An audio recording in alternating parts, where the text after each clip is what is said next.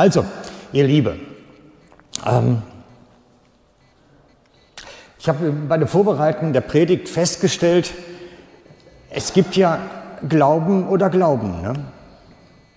Also wisst ihr, als Pastor bereitet man sich auf eine Predigt vor, indem man unter anderem Kommentatoren liest zu Bibeltexten, indem man Lexikas bewegt oder Professoren sich liest zu den Texten.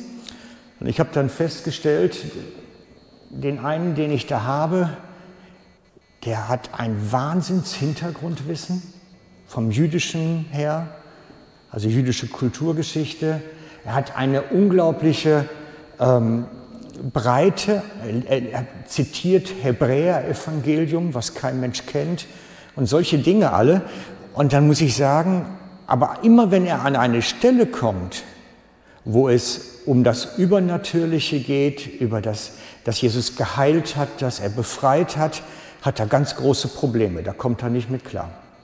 Man kann richtig rauslesen, er glaubt daran, dass er erlöst ist, dass Jesus etwas getan hat für seine Erlösung am Kreuz. Er ist erlöst, er kann auf den Himmel hinleben, aber im Hier und Heute kann er damit nichts tun. Das ist so, als wenn es das alles nicht gibt jetzt hier. Jesu Werk ist vollbracht, am Ende der Tage kommt er bei Jesus an, alles ist gut. Aber liebe Freunde, ich glaube an den Gott, der Wunder tut, der hier aktiv ist, der hier auf der Erde aktiv ist und Dinge tun kann. Ich hoffe nicht nur auf das Ende meiner Tage hin. Ich habe eine berechtigte Hoffnung im Hier und Jetzt. Und zwar, weil ich es selber erlebt habe und in Situationen war, wo ich es sehen konnte. Gottes Wirken praktisch sehen. Und es, ich habe selber Sachen erlebt, die ich leider nicht dokumentiert habe. Ich kann sie nicht beweisen. Ich habe einen schweren Unfall gehabt beim Militär, bei der RS damals, und hatte mein Fußgelenk zertrümmert, müsste man das nennen eigentlich. Das Kugel, die Kugel im Gelenk war zersprungen in tausend Teile. Und ich bin heimgeflogen worden damit und die Ärzte haben mir in der Klinikum dann gesagt, irgendwann wird das steif werden, weil es lässt sich nicht wieder glatt kriegen. Die Bänder darüber, dass irgendwann geht's nicht mehr. Und ich habe erlebt, dass damals mein geistlicher Ziehvater darüber gebetet hat, mir die Hände aufgelegt hat und ich habe nie Probleme gekriegt. Es hat nie geschmerzt und es ist nie steif geworden. Das Gelenk ist wieder in Ordnung. Bloß ich habe die Röntgenbilder nicht. Ich kann es nicht beweisen. Und das ist immer so ein Problem, wenn man Geschichten erzählt und man kann sie nicht beweisen. Und ich liebe es viel mehr, wenn ich Geschichten erzählen kann, die ich beweisen kann. Also erzähle ich eine Geschichte nicht von mir, aber von einer Frau, die es beweisen kann und die wir aus authentischer Quelle haben. Also es geht, halt, jetzt muss ich falsche Ende. Ich hatte euch das schon auf, auf das Titelbild gegeben. Das kommt so als Titelbild. Die Lady hat Brustkrebs. Das Gesicht strahlt in dem Moment noch Hoffnung aus. Die Lady hat Brustkrebs und zwar eine üble Form. Brustkrebs, der schon, jetzt muss ich gerade, doch, da ist es.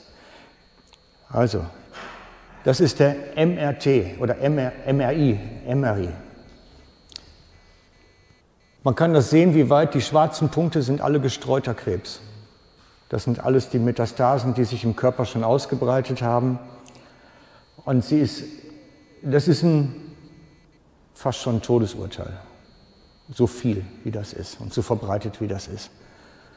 Und sie ist damit in den Gottesdienst gegangen und hat ihre Hoffnung auf Jesus gesetzt, hat gesagt, ich suche Gott für seine Berührung. Ich suche, so wie du es eben formuliert hast, wir suchen Gott für die Berührung, dafür, dass er mein Leben berührt, dafür, dass er was in meinem Leben tun kann. Ich suche diese Berührung Gottes. Und sie ist dann nach ihrem ins Wasser gehen und für sich beten lassen, dann wieder beim Arzt gewesen und dann sah es so aus. Man sieht Herz und Eierstöcke und so zwar schon noch, aber es ist keine Metastasen mehr um. Es ist eine Woche dazwischen etwa. Und, und das ist an der Gott, an den ich glaube. Das ist der Gott, der Leben wiederherstellt, der berührt, der etwas Praktisches tut. Ich glaube nicht nur auf die Ewigkeit hin, sondern ich glaube im Hier und Jetzt an den mächtigen, kräftigen Gott, der immer noch wirkt und machen kann. Glaubst du das auch? Ah, Amen. Komm, sagt mal Amen. Jawohl, so ist es. Das glauben wir. Das ist unsere Hoffnung an einen Gott, der heute noch wirkt und Wunder tut. Und wir, nee, und wir wissen, er kann es. Und trotzdem ist es für uns immer wieder ein Problem, den Gott zu suchen. Es hängt nämlich auch ein Stück daran, dass wir uns bewegen. Ohne dass ich bewege mich, passiert nichts. Das kommt nicht eben mal so nachts und buff, morgens ist gut. Nein, Gott will, dass es sichtbar wird, dass er gehandelt hat. Gott will, dass es sichtbar wird, er hat seine Hände draufgelegt. Es soll jeder mitkriegen, dass es sein Werk ist, damit er die Ehre kriegt dafür. Wir nehmen eine Bibelstelle dazu. Sorry, ich habe es nicht angekündigt. Heute Morgen war ein bisschen viel Trouble. Markus 10 ab 646. Für die, die es mitlesen wollen, jetzt kriegt ihr Gelegenheit, die Bibel auf dem Handy rauszuholen, auf dem Natel. Ihr könnt auf dem Natel aufschlagen. Markus 10 ab Vers 46, die Geschichte von dem blinden Bettler am Straßenrand. Vielleicht kennt ihr die Geschichte auch auswendig.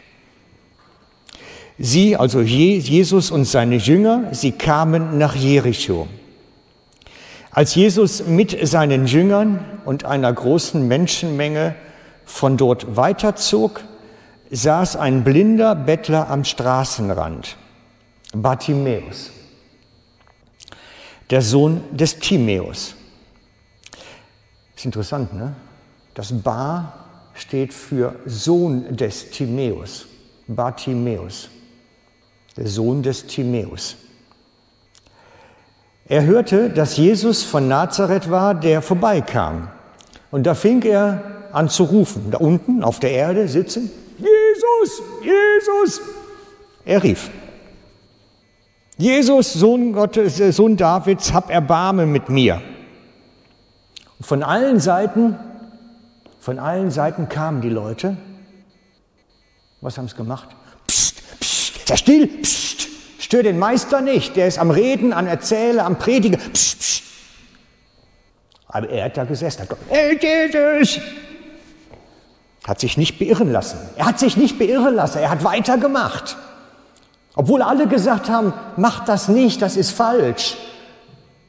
Haben die auch schon mal Leute gesagt, das ist falsch, mach das nicht? Und er macht weiter. Jesus, das heißt es, seine Hoffnung auf Jesus zu setzen, sich nicht beirren zu lassen. Selbst wenn dann die Jünger kommen und sagen, Psst, halt den Mund, halt's Maul, sei leise, respektvoll. So geht man nicht mit Jesus um. Man schreit da nicht hinterher. Das muss mit Anstand sein, alles. Aber er hat sich nicht beirren lassen. Er hat geschrien und gerufen.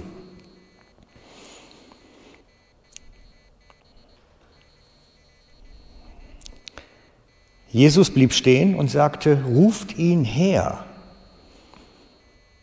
Und dann kommen die Jünger wieder. Oh, hörst du? Jesus will dich sehen. Komm mit. Ja? Ruft ihn her. Sie riefen den Blinden und sagten zu ihm, hab Mut, steh auf, er ruft dich. Hm, da gibt's. War doch nicht so falsch, ne? Er ruft dich. Da warf der Mann seinen Mantel ab, sprang auf und kam zu Jesus. Und Jesus fragt ihn, was willst du? Hey, das ist eine der wichtigsten Stellen im Neuen Testament. Da kommt ein Blinder zu Jesus vor versammelter Mannschaft. Ich weiß nicht, wie groß die Menschentraube war. Es waren vielleicht ein paar hundert, wer weiß. Und er fragt ihn, was willst du? Ein blinder Bettler. War offensichtlich, was der will. Jesus wusste das natürlich. Aber er wollte, dass dieser blinde Bettler das vor allen Leuten laut ausspricht, was er will. Es sollte sein Statement sein vor den Menschen. Ich will sehen. Er sollte es aussprechen, laut, sodass alle es hören können. Das hätte auch anders geschehen können. Und das ist für mich auch ein bisschen immer wieder, ich muss mich dann reflektieren. Ich gehöre zu der Gattung Prediger, die dann zu dem Blinden geht, sich neben ihn setzt und sagt, psch, psch, psch, was möchtest du denn wirklich? Nein, Jesus sagt, der muss kommen zu mir. Er muss sich bewegen zu mir. Und er muss vor allen aussprechen, was er will. Nichts heimlich, nichts verborgen. Er wollte es als ein Zeugnis, als eine, eine klare Statement vor allen, die dazuhören. Und er wollte, dass der Blinde dafür sich bewegt. Er konnte gehen, er war nicht gelähmt, er war nur blind. Er wollte, dass er sich bewegt dafür. Und für mich ist das so ein bisschen eine, eine Grundlagengeschichte für uns, auch wie wir denken müssen, wenn es um uns geht. Wenn, wenn ich in Needs bin, in Bedürfnissen bin, in, in Not bin, kann ich mich dahin bewegen, wo Gott wirken möchte bei mir? Mache ich mich auf den Weg zu ihm? Suche ich ihn oder muss er zu mir kommen? Bin ich bereit zu gehen? Und kann ich das aussprechen, was ich brauche? Kann ich sagen, ich brauche das? Und zwar hörbar für alle. Oder ist mir das peinlich? Scham, wir haben das Thema schon gehabt. Ist mir das peinlich? Der blinde Bettler muss zu Jesus kommen, er muss sich bewegen. Die Geschichte ist mir ganz wichtig geworden. Und er muss vor allen sagen, was er will, obwohl es offensichtlich ist. Obwohl es offensichtlich ist. Und das ist so das, was ich auch immer wieder beobachte beim Wirken Gottes, wenn er aktiv ist. Ich habe mir angewöhnt, inzwischen auch zu fragen, was willst du wirklich? Was möchtest du, was Gott dir tun soll? Nach was streckst du dich aus? Kannst du das sagen? Kannst du deinen Wunsch ausdrücken? Und dann kommt Gott da hinein und legt seine Hand da drauf und macht manchmal Dinge, die ganz anders sind. Lesen wir die Geschichte vielleicht noch gerade weiter. Ich hoffe, ich habe sie. Mhm. Ich habe sie ja weiter bei mir. Was möchtest du mir, sagte, fragte Jesus, lieber Herr, antwortet der Blinde, ich möchte wieder sehen können. Da sagte Jesus zu ihm, geh nur Dein Glaube hat dich gerettet. Ganz was anderes. Ganz was anderes. Geh nur, dein Glaube hat dich gerettet. Er hat nach Sehen gefragt, bekommt ewige Errettung durch den Glauben zugesprochen. Er hat nach Ich möchte sehen können gefragt und bekommt ewiges Leben die Errettung zum ewigen Leben zugesprochen. Als wenn Jesus überhaupt nicht zugehört hat. Der will doch ganz was anderes. Er will doch einfach nur sehen können. Die Ewigkeit, ja, mein Gott, das ist noch so lang hin. Da macht man sich doch jetzt noch keine Gedanken zu.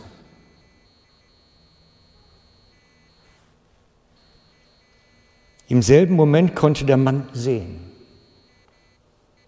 Im selben Moment konnte der Mann sehen. Nun schloss er sich Jesus an und folgte seinen Weg. Ebenfalls so eine Beobachtung. Gott gibt uns oftmals nicht das, was wir wollen. Aber er gibt uns dann das, was wir brauchen und führt uns einen Weg der Heilung. Das ist eine Beobachtung, die ich ganz oft schon gemacht habe, dass Gott uns wie auf einen Weg nimmt, wo Wiederherstellung dann passiert.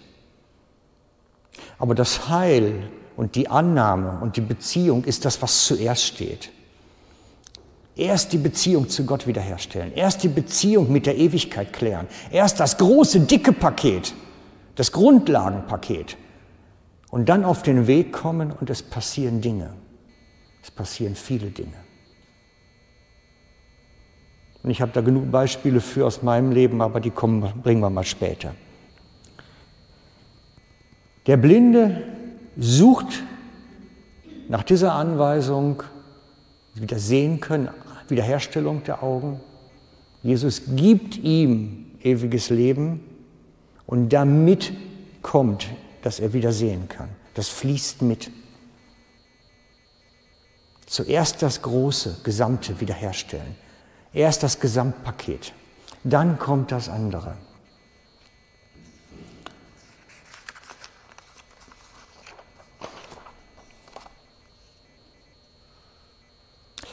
Für mich ist das ein Bild, das ich beobachtet habe, dass wenn Menschen sich wirklich auf den Weg machen und Gott suchen, dass er sie berührt. Er gibt nicht immer das, was sie brauchen, manchmal schon, aber manchmal kommt es auch mit. Ich erzähle euch noch ein Beispiel, weil ihr liebt ja Beispiele, glaube ich, so Kreativbeispiele, Beispiele. Also, kommt er? Okay. Also. Thank you, God. Tell me what just happened. Tell her. Tell, tell her. What just happened I have been in pain with my knees for 30 years. I have no cartilage, and I couldn't bend them. I could hardly get in this tank. And now look at me. I'm all the way bent. I am like almost sitting on the ground. God is so awesome. Stand up and show us what you can do, what you can do. Machen wir ein bisschen. Die Lady ist etwa 32, ähm, ist geboren ohne Kniescheiben. Das ist ein Sonderfall in der Medizin, genetischer Defekt wahrscheinlich. Sie ist ohne Kniescheiben geboren worden und hat dadurch seit über 30 Jahren einfach immer Schmerzen, wenn sie auf den Beinen sein muss, sich irgendwie fortbewegen muss. Man kann zwar mit Muskulatur und Krücken und allem Möglichen ähm, da zurechtkommen, aber sie ist bei unseren Freunden ins Taufbecken oder ins Wasser hinein, müsste man sagen, ins Wasser hinein, um für sich beten zu lassen und kann kaum drin stehen. Sie haben sie mit drei Leuten fast festhalten müssen, damit sie überhaupt auf den Beinen bleibt. Und das ist schon eine, eine ganz schlimme Geschichte, wenn man das so sieht. Wir wollen das nicht die ganze Zeugnis erzählen. Sie hat einfach dann ins, weil die mit der Kamera dabei sind, wenn die Leute da zum Beten kommen, haben sie ihr, ihr Statement, ihre, ihre Bitte an Gott aufgenommen, haben gesagt, was willst du? Und sie sagt, ich habe Schmerzen für 30 Jahre in den Knien, wenigstens die Schmerzen nicht mehr. Wenigstens die Schmerzen nicht mehr. Und ich habe dann einfach die zweite Aufnahme, wie sie dann nach der Gebet, wie sie dann nach dem Gebet da steht, mit nassen Sachen, nassen Haaren noch. Do it again if you want to see it. Yeah, just move a little bit. You've not been able to do that for 30 years. Not for 30 years. 30 years, not been able to do it. Solche Dinge können geschehen, wenn man sich aufmacht, zu Jesus geht sich wirklich aktiviert und sich aufmacht, dass was passiert. Und deswegen, weil ich solche Geschichten kenne und die Leute kenne, die dazu gehören und weil ich weiß, was möglich ist, deswegen glaube ich an den Gott, der Wunder tut. Auch heute noch. Ich halte daran fest. Ich habe es zu oft in meinem Leben erlebt, ich habe es zu oft durch meinen Dienst erlebt, wenn ich für Leute gebetet habe, was dann möglich ist. Und was mich irritiert einfach ist, dass dieser Dienst, dieses für sich beten lassen, so wenig gewünscht wird. Das ist das, was mich irritiert. Es ist kaum jemand, der kommt und sagt, du Frank, ich, ich, ich brauche jetzt Gebet, ich habe Schmerzen, ich, ich brauche jetzt Hilfe. Wie oft passiert das? Einmal im Jahr, zweimal? In den meisten Fällen muss ich den Menschen das aufdrängen. Darf ich für dich beten? Dir geht's doch schlecht. Aber das ist nicht eigentlich das, was in der Schrift steht. Jesus sagte dem Bettler, komm du zu mir. Was willst du? Der ist nicht zu dem Bettler gegangen, was könntest du brauchen? Und in dieser Diskrepanz leben wir heute. Vielleicht hat das mit unserer westlichen Kultur zu tun. Schließlich ist der Arzt um die Straßenecke und wenn ich einen Termin kriege, zahlt die Krankenkasse nachher, dann brauche ich ja nicht zum Beten gehen. Oder ich, ich, ich weiß, das ist jetzt spekulativ, ich weiß nicht, was noch alles sein könnte. Ne? Aber was halt auch passiert ist immer wieder, ist, dass man dann sagt, ich habe doch selbst gebetet und es ist nichts passiert. Wisst ihr, Die Beispiele, die ich euch bringe, kommen alles von Menschen, die für sich haben beten lassen. Kommen alles von Beispielen, wo Menschen haben sich für sich beten lassen. Auch die Sachen, die ich erlebt habe, ist immer gewesen, dass Leute entweder für mich oder ich für andere gebetet habe. Ich für mich kriege die Sachen nicht gelöst. Das sind seltenste Ausnahmefälle. Im Normalfall heißt es, dass die Jünger den Menschen dienen sollen, indem sie die Hände auflegen, damit es ihnen wieder gut geht. Das heißt, dass wir einander dienen sollen, einander dienen in den Gaben, die der Herr gegeben hat. Wir sollen einander dienen. Wenn ich meine, ich müsste das alles mit dem Herrn Jesus und mir selber ausmachen, könnte das sehr wahrscheinlich auf eine große Enttäuschung hinauslaufen. Denn die Anweisung der Schrift ist anders. Und außerdem ist es so, dass Gott den Christen Gaben gegeben hat. Dem einen so und dem anderen so. Und wir sollen mit den Gaben, die wir haben, dienen. Wir sollen mit den Gaben, die wir haben, einander dienen. Und dann suche ich mir doch jemanden, der das, die Gabe hat und damit dienen kann. Ich gehe doch auch nicht zum Hals-, Nasen-, Ohrenarzt, wenn ich mir den Fuß gebrochen habe.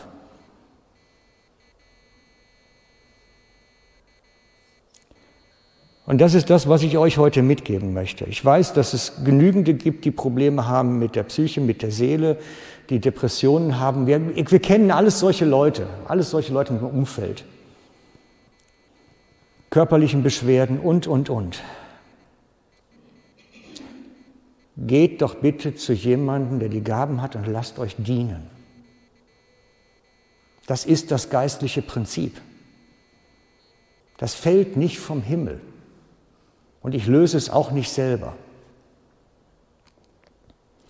In alten Tagen wurde das Ältestengebet zum Beispiel hochgehalten und praktiziert bin jetzt sechs Jahre hier, es ist ein einziges Mal gefordert worden. Einmal.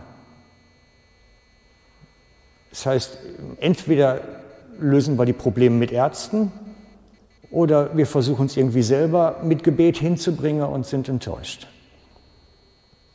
Lasst uns doch mal wieder entdecken für uns, was eigentlich alles möglich ist.